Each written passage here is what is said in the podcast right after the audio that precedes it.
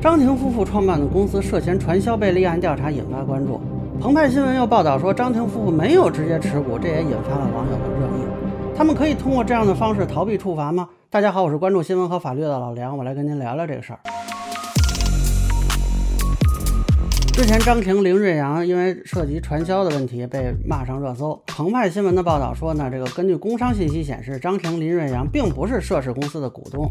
这个有商事律师就解析啊，说这个该公司是典型的 VIE 架构协议的公司。先说说什么是 VIE 架构协议啊？这个在很多科技企业海外上市用的比较多，就是不通过控股，而是通过协议的方式来控制公司。比如说，我先成立一个公司 A，然后再找人成立一个公司 B，然后 A 公司跟 B 公司签订一个独家广告合同，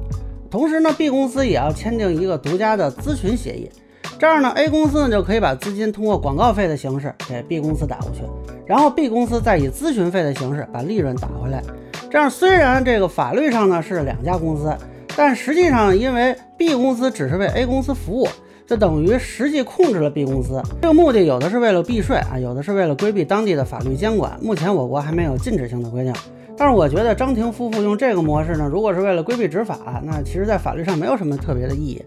呃，如果哪个传销组织以为靠这个可以逃避法律制裁，纯属掩耳盗铃。因为我国法律对于传销的查处是不看你在公司具体职务名称的，啊，也从来没有要求传销组织的形式一定是公司形式，否则那传销组织不成立公司不就行了吗？大家看这个禁止传销条例对违法主体的描述啊，都是组织者和经营者。那么如何认定组织者和经营者呢？两高一部有一个关于办理、组织、领导传销活动刑事案件适用法律若干问题的意见，这里边呢规定了五类人员：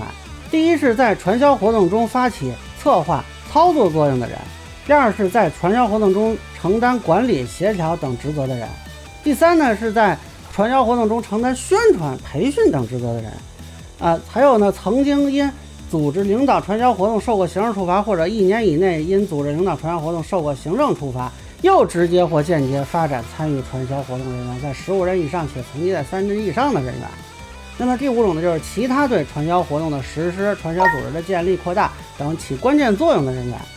啊，这里边可没说必须是公司的负责人实施，也就是说呢，你只要实施了相关的行为，就会被认为是组织者和领导者。具体你在这个里边是一个什么样的职务，你跟他之间是一个什么股权关系，是不做要求的。当然，这是针对刑事处分的啊。但是在二零一九年，国家市场监督管理总局在答复公众留言的时候呢，也明确以这个标准进行了回复，说明这个标准对于行政执法至少是有参照作用的。那么还是具体到这个案子，虽然现在公开信息是针对涉事公司的，执法部门之前的意见认为这还是一个经营性传销行为，还不足以构成诈骗型的传销。但是如果在调查中发现张婷夫妇有发起、策划、操纵、宣传、培训行为的，执法部门照样可以认定他们是传销活动的组织者和领导者。这个怎么认定啊？还要看调查的结果跟证据情况。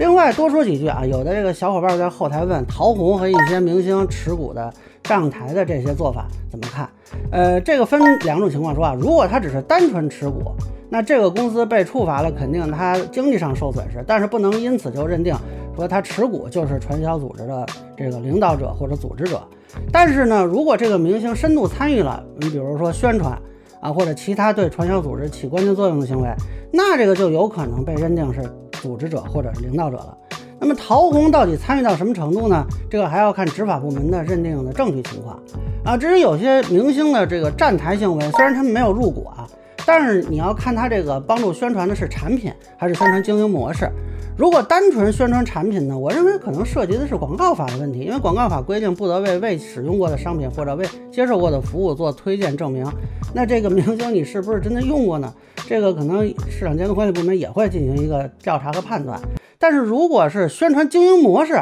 啊，那就不排除对传销组织的扩大起到了关键作用，那可就悬了。依法介绍、诱骗、胁迫他人参加传销的，执法部门可以没收非法财物、没收违法所得，处十万元以上五十万元以下的罚款；构成犯罪的，依法追究刑事责任。那这几个明星可以咨询一下自己的律师，看看自己现在是一个什么情况。